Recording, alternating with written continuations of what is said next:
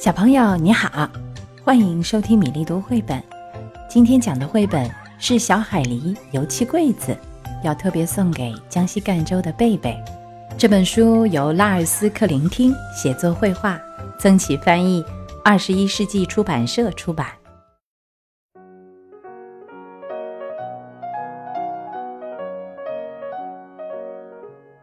今天卡斯托尔要给柜子刷油漆。这柜子真漂亮，小福瑞说：“你要放什么在里面呢？”我还不知道呢，卡斯托尔说：“我想先给它刷上油漆，你愿意帮忙吗？”“当然啦，非常愿意。”小福瑞答道。“我先把里面的隔板拿出来，把门卸下来。”卡斯托尔说，“这样油漆起来就很方便了。”“我们把它刷成什么颜色呢？”小福瑞问：“这个嘛，我还不知道呢。”卡斯托尔说：“我知道，我们把它刷成彩色的。”小福瑞说：“好主意。”卡斯托尔说：“这样我们就不必费神选哪种颜色了。”卡斯托尔拿来几样东西：遮挡家具用的纸、纸胶布和剪刀。他们先在地板和工具台上铺好纸。这样刷油漆的时候就不会溅得到处都是。咦，纸胶布怎么找不着了？哈哈，原来在这儿！小福瑞找到了。刷油漆呀，一不小心就会弄得浑身都是。卡斯托尔说：“我们俩都穿上围裙吧。”给柜子刷油漆之前，要先刷一层底色。卡斯托尔拿来了一桶打底色的油漆、两把刷子和几根木棍。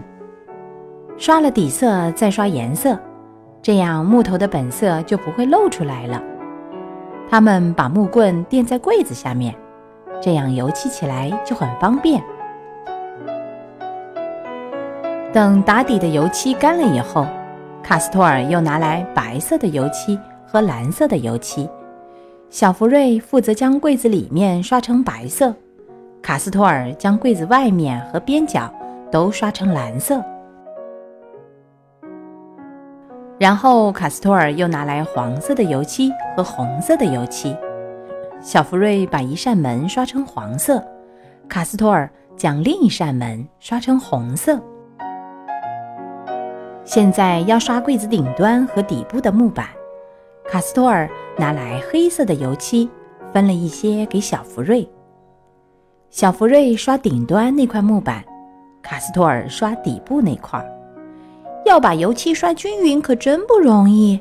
小福瑞说：“是啊，手要很平稳才行。”卡斯托尔说：“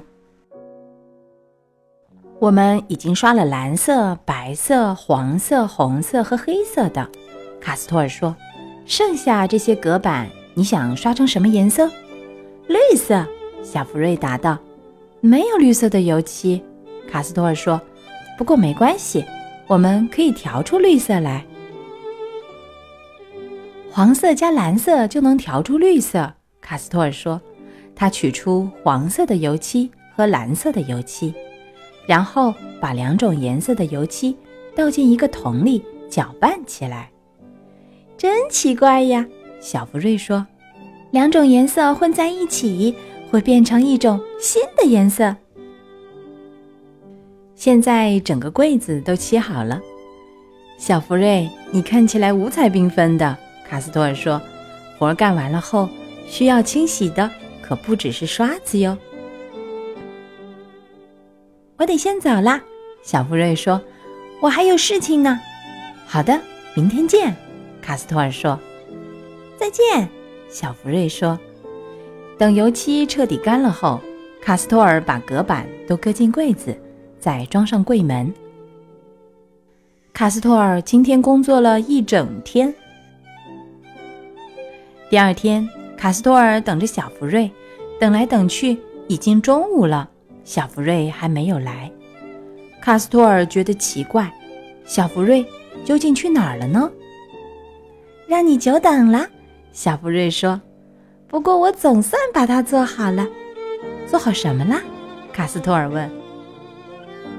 这个小礼物，小福瑞说：“我做了个小盒子给你，真棒。”卡斯托尔说：“我可以把油漆刷子放在这个盒子里。对了，现在我知道柜子里该放些什么啦。”卡斯托尔的油漆用具总算给整理得井井有条的了，所有的油漆罐、纸胶布，还有装油漆刷子的盒子，都整整齐齐地放了进去，真好啊！小福瑞说：“好啦，宝贝，故事讲完了，我们自己也可以试一试，混合调配不同的颜色呢，也可以用水彩颜料来做，注意哦。”最后调出的颜色每次都有可能不一样呢，这取决于你调色时所选用的每种颜料的多少。如果你喜欢米粒，就关注我的微信公众号吧，名字是米粒读绘本。